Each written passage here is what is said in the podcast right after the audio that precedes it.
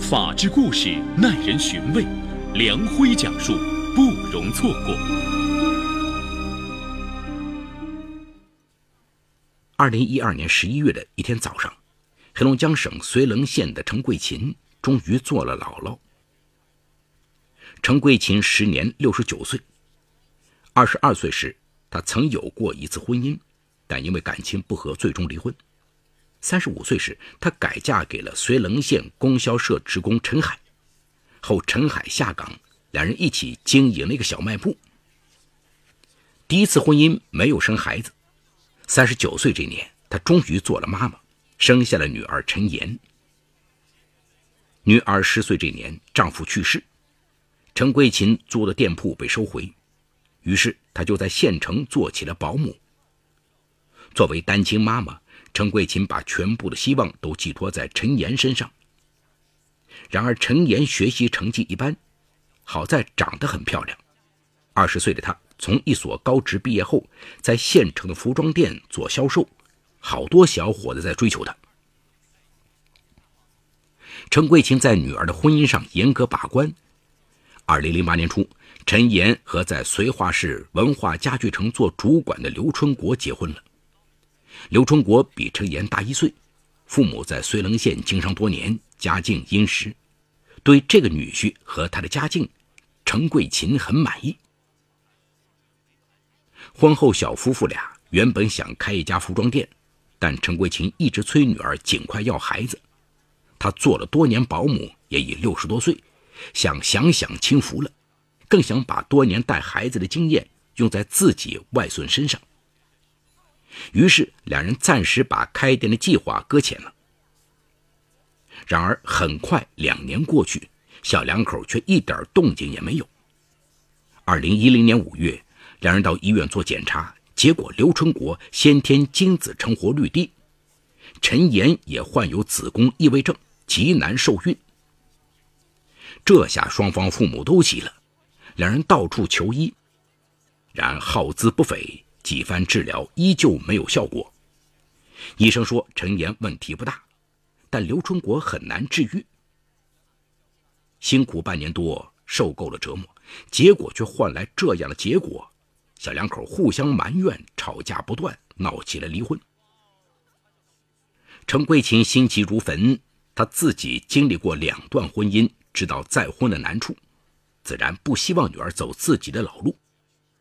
何况女儿结婚后就一直没有在工作，一旦离婚，很难再找到刘春国这样家境好的男人。于是他一边劝解女儿女婿，一边出面和亲家沟通，设法解决问题。陈桂琴越发着急，她必须为女儿找到保护婚姻的良方。想来想去，她能想到的路是去做试管婴儿。她和女儿商量，陈岩舍不得离开刘春国。为了保住婚姻，当然没有意见。于是娘俩又一起给刘春国做工作，最终刘春国也同意了。之后三个人又一起和刘春国的父母商量。起初刘春国的父母并不同意，他们并不信任精子库，认为现在什么都可以作假，医院提供的精子质量也没有保证，所以一再建议缓缓再说。亲家的态度越发让陈桂琴心里没底了。当时他已不在工作，和女儿一起住在刘家买了一套一百四十多平米的大房子里。每次女婿回家，瞅见他们为孩子闹腾，他都会心惊肉跳。于是陈桂琴拉下面子，恳求女婿：“要孩子的事儿，你得主动点否则我们家小严做难啊。只要你同意，你父母不会阻拦的。”在岳母的软缠硬磨下，刘春国主动向父亲表明了态度。儿子主动，亲家也勉强同意了。然而陈桂琴却有了新的顾虑。年轻人情感都很善变，如果去精子库借精生子，生下一个和刘家没关系的孩子，一旦小两口感情生变，吃亏的还是女儿。就在陈桂琴举棋不定的时候。二零一一年中秋节，陈桂琴跟随女儿女婿到刘春国父母家过节。饭桌上，陈桂琴见到了刘春国的弟弟刘春江。以前他也见过刘春江，但当时他还瘦瘦的，像颗豆芽菜。几年不见，正在哈尔滨商学院念书的刘春江帅气精神，一副朝气蓬勃的模样。陈桂琴越看越喜欢，他心里顿时有了主意。当晚，他把女儿喊到跟前说：“我看到报道，现在金子库的金子良莠不齐，谁知道是什么人捐的？而且和刘家半点关系也没有。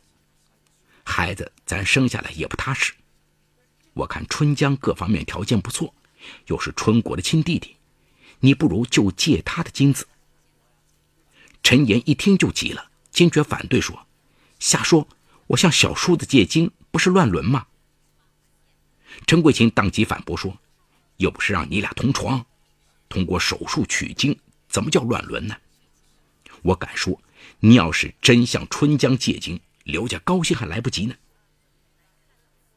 起初陈岩不信，可当他把妈妈的想法试探的跟丈夫提了一下时，丈夫显得很有兴趣。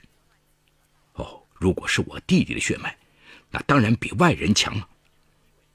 刘春国的态度出乎陈岩的意料，也让陈桂琴更加坚持了。之后，他多次和女婿探讨这个问题，决定让刘春国出面做弟弟和父母的工作。果然，像陈桂琴预想的一样，刘春国的父母一听用小儿子的精子，当即就同意了。倒是刘春江和陈岩的反应一样，觉得这件事有悖常理和人伦，担心引发后患。不肯同意。刘春国亲自做弟弟的工作，你嫂子太想要个孩子了，我又不想生外人的孩子，这个办法也是没办法的办法。平日里，陈岩对刘春江很关照，像他的亲姐姐一样。这样的恳求确实难以推脱，加上父母和哥哥的压力，于是他也答应了。一家人达成一致之后，刘春国在哈尔滨。找了一家比较有名的不孕不育私人医院。二零一二年一月初，医院为陈岩和刘春江分别实施了取卵、取精、培育受精卵等系列手术。一个月后，陈岩成功受孕了。二零一二年十一月二号，陈岩顺利生下儿子豆豆。豆豆的降生令刘春国的父母非常高兴。陈岩夫妇更是百感交集，而最高兴的还是陈桂琴。有了豆豆，女儿的婚姻也就有了保证，她也终于有了含饴弄孙的乐趣。心无旁骛地照顾豆豆几年，她也此生无憾了。由于刘春国的母亲身体不好，陈桂琴又和女儿女婿住在一起。豆豆出生后，他心甘情愿地承担起了照顾女儿和外孙的全部责任。陈岩觉得妈妈太辛苦，劝她注意身体。他乐呵呵地说：“这是我的权利和福气呀，你可不能给我剥夺了。”而女婿的变化更是令陈桂琴欣喜。自从有了孩子，刘春国像变了一个人似的，三天两头开车从绥化跑回绥棱。回到家里，第一件事就是抱起孩子逗弄，稀罕个没完。他还担心岳母太辛苦，一再向他恳请让孩子跟他睡。这份心让陈桂琴欣慰。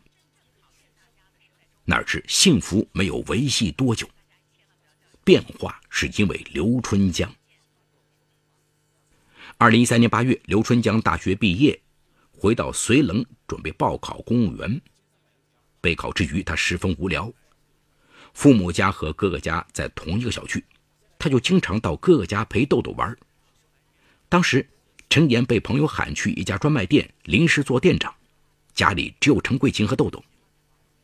那段时间，见刘春江考完了试，带孩子又很有一套，陈桂琴经常喊他过来帮忙。二零一三年九月的一个周五的下午，刘春国回来过周末，发现弟弟又在自己家带孩子。一进门，刘春国就伸手去抱豆豆，想跟豆豆亲一会儿。可是，在叔叔怀里的豆豆扭头抱住了刘春江的脖子，不管爸爸怎么叫，他就是不回头。刘春国想强行把他抱过来，他哇的一声哭了起来。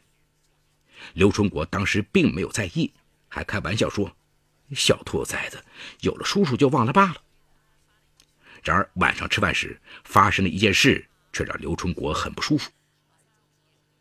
那天，刘春国的父母走亲戚去了，刘春江留在哥哥家吃饭。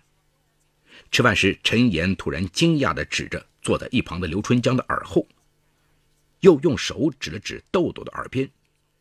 刘春国这才发现，弟弟和儿子的耳后都有一个肉揪揪，位置相同。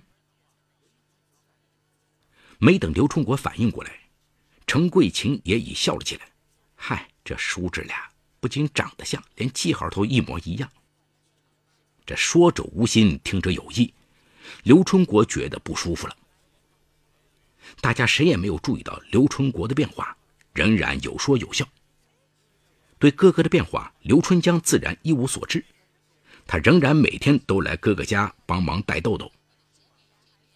二零一三年十一月的一天，刘春国从绥化回绥棱，联系一笔重要业务。到了中午，会谈就结束了。于是他特意向领导请假回了家。两天不见儿子，他真的有点想了。哪知，他用钥匙打开房门，一进去就见到妻子和弟弟正在卧室的床边有说有笑，比比划划忙活着什么。两个人显然注意力都很集中，并没有注意到刘春国进门。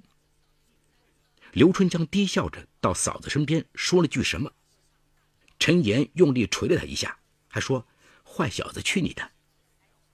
刘春国咳嗽了一声，两个人这才回过头来。据案发前陈岩对母亲说，当时她很明显的看到丈夫脸上的不悦。没等她发问，她就主动跟他解释：“妈抱着豆豆去打预防针了。我和春江在给豆豆的生日照片做照片墙，我们俩意见不一，正争执着呢。你快来做个裁判。我们俩刚才还开了一句你的玩笑。”对不对啊，春江？刘春江愣了一下，说：“啊，没有啊，我刚才说什么了？”恰恰是妻子急于解释的态度，令刘春国起了疑心。照片墙明明要坐在客厅的一侧墙壁上，两人为什么选择去卧室的床边挑选照片？弟弟的态度摆明了，他们根本没开自己的玩笑。他们在掩饰着什么？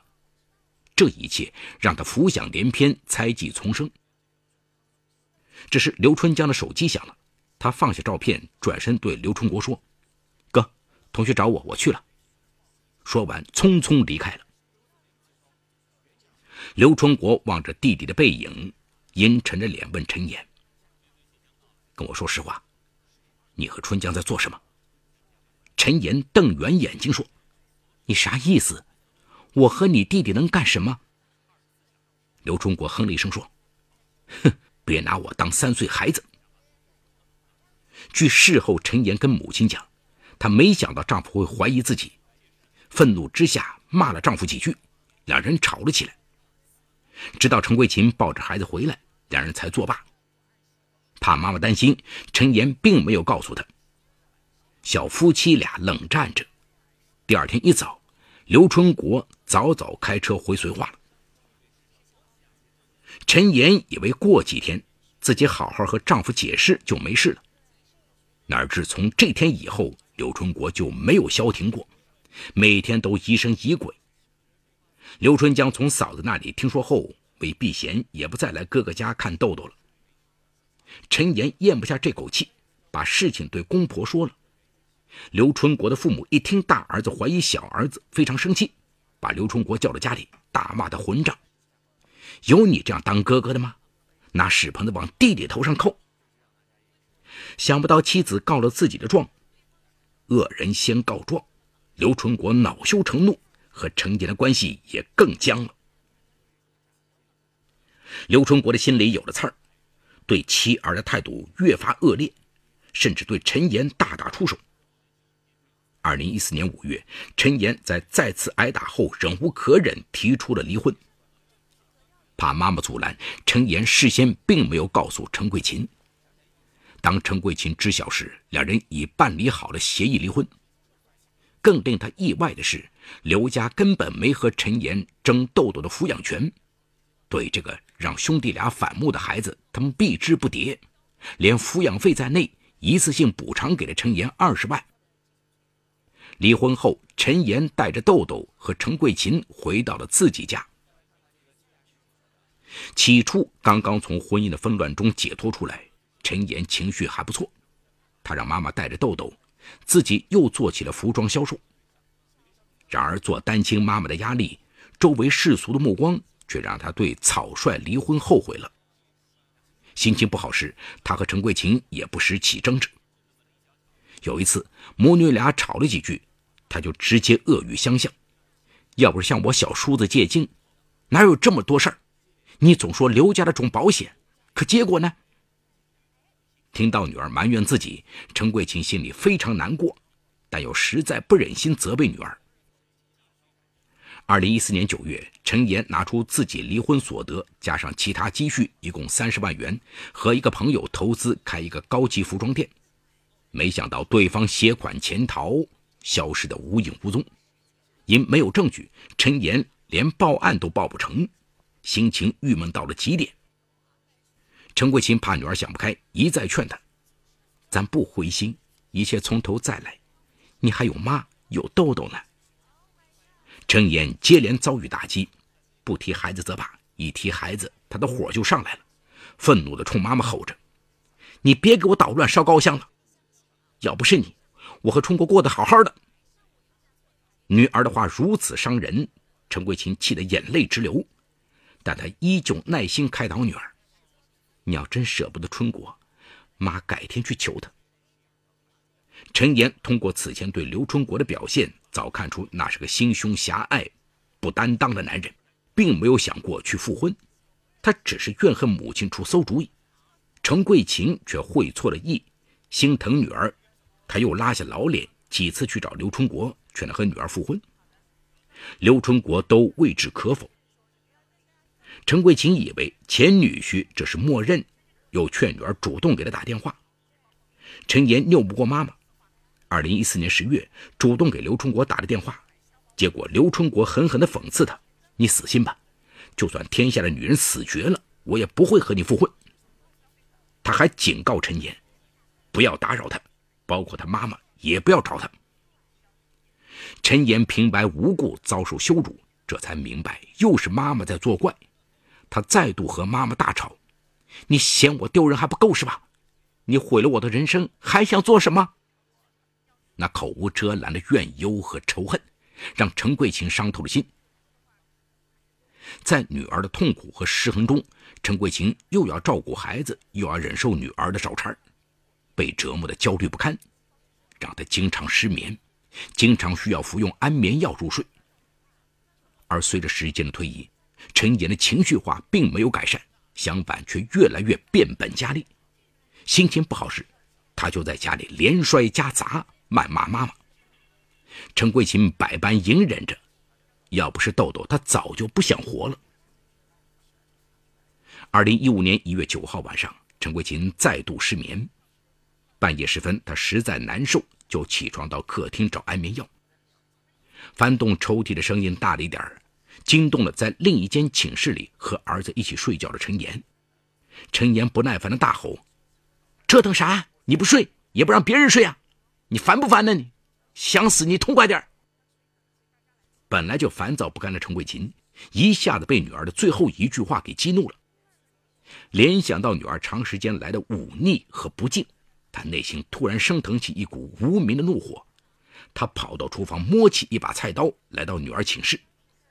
陈岩依旧在谩骂，他朝着女儿的脖颈处狠狠地砍了一刀，接着又是两刀。陈岩的头颅几乎与身子分开，鲜血喷溅一地。这时豆豆被惊醒了，这是陈桂琴最疼爱的人，但已完全失去理智的他像中了魔一样，又朝着孩子的头砍去，豆豆也倒在了血泊中。做完这一切。看着眼前血淋淋的惨境，陈桂琴彻底傻了，瘫坐在地。半小时后，他才意识到自己酿成了大祸。他想自杀了事，但双手瘫软无力，竟无力自杀。于是他拿起手机拨通了幺幺零自首。绥棱县公安局刑警大队的民警赶到，陈岩与豆豆已死亡。民警控制了客厅一角的陈桂琴，他对杀人事实供认不讳。目前此案在进一步审理中。